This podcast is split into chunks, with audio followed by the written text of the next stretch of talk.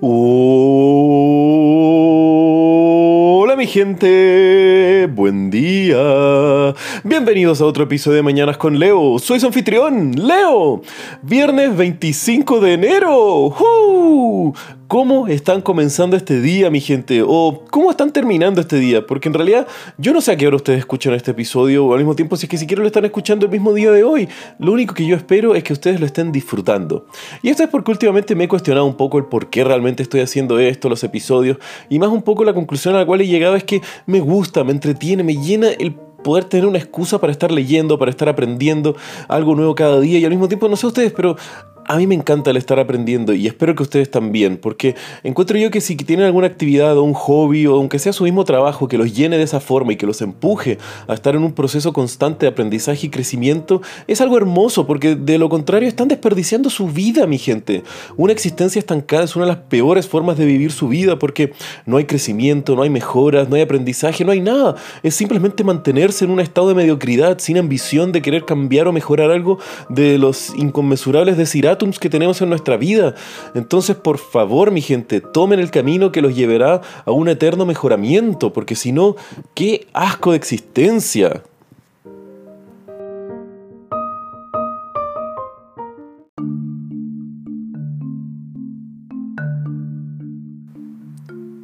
Y hablando de personas en estado de constante mejoramiento, hoy les quiero contar la historia de vida y de la obra de una escritora rupturista, la cual con una vida llena de problemas de salud mental logró romper paradigmas y esquemas de lo que era o no correcto para una mujer, al mismo tiempo dejando un impacto en la cultura que se siente hasta el día de hoy.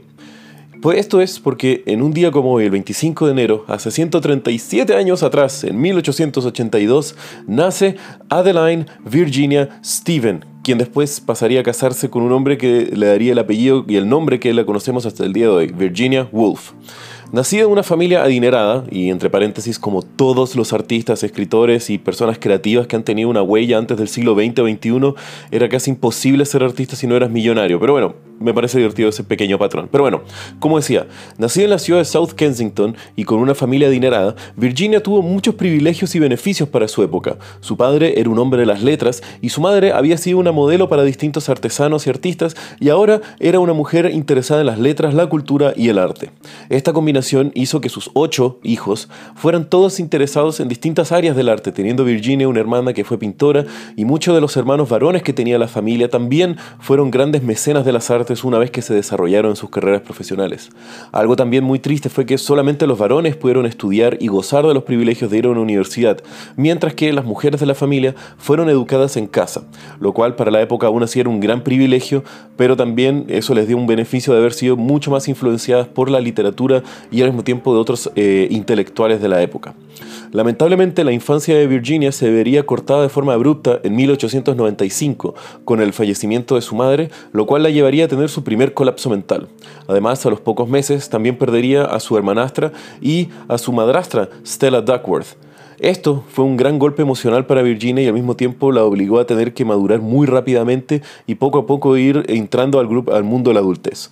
Al poco tiempo entraría finalmente a la Universidad de King's College of London, donde asistiría a lo que se llamaba en esa época el Departamento de Damas, donde estaría en contacto con distintas reformistas de la educación superior para las mujeres y al mismo tiempo de distintas defensoras de los derechos de, eh, de la mujer. Esto recuerden en los años 1800, entonces el acceso a la educación superior era un privilegio para unas pocas y al mismo tiempo los derechos de las mujeres en la sociedad británica eran casi inexistentes.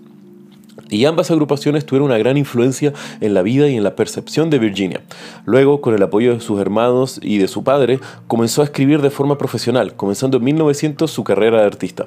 Tristemente, en 1905 fallecería su padre, quien había sido un gran pilar para apoyar su vida, y al mismo tiempo sufriría otro de sus poderosos colapsos mentales.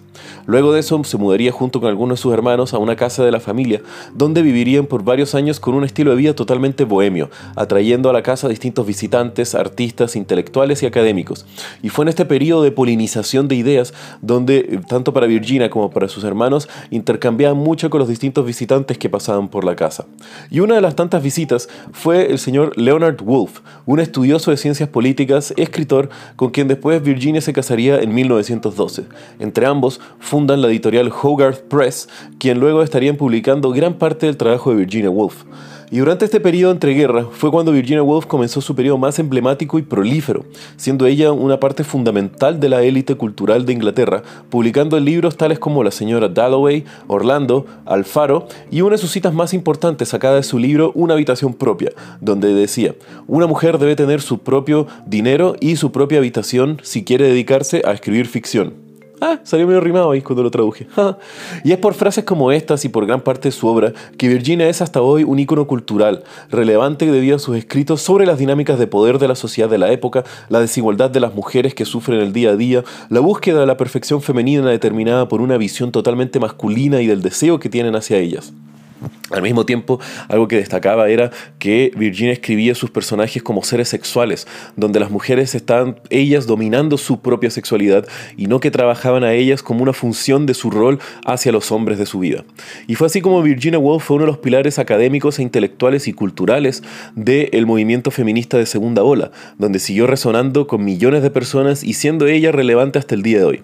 El tema fue que tristemente Virginia Woolf era una persona atormentada por sus problemas de salud mental, y esto la llevaron a tener varios colapsos mentales a través de toda su vida, lo que ahora se diagnostica como un trastorno bipolar, que lamentablemente para la época no había ningún tipo de alivio o tratamiento para mitigarlo.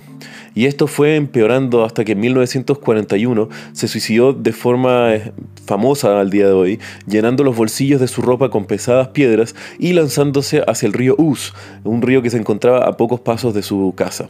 Y aun cuando tuvo un final trágico, el mensaje de Virginia sigue resonando hasta el día de hoy, lo cual al mismo tiempo es bastante triste, pues gran parte de su lucha sobre el derecho de las mujeres no ha cambiado casi nada en los casi 100 años desde sus primeros escritos, haciendo que la lucha y los derechos sigan siendo algo que se deben exigir hasta el día de hoy. Pero al mismo tiempo, poderosa Virginia Woolf, su influencia y sus escritos lo podemos sentir hasta el día de hoy y fue una total rupturista para su época. Y obviamente esperamos que algún día, en un futuro cercano, los y la lucha que Virginia Woolf hacía en su época no sean algo que aún tengamos que estar eh, idealizando y luchando para poder cumplir, sino que simplemente sean una meta que ya hemos cumplido como sociedad. Y bueno mi gente, si quieren saber un poco más de lo que les hablé el día de hoy, pueden ver los links en la descripción del episodio. Y como ya saben, que tengan un muy buen día. Los quiero mi gente. Besos.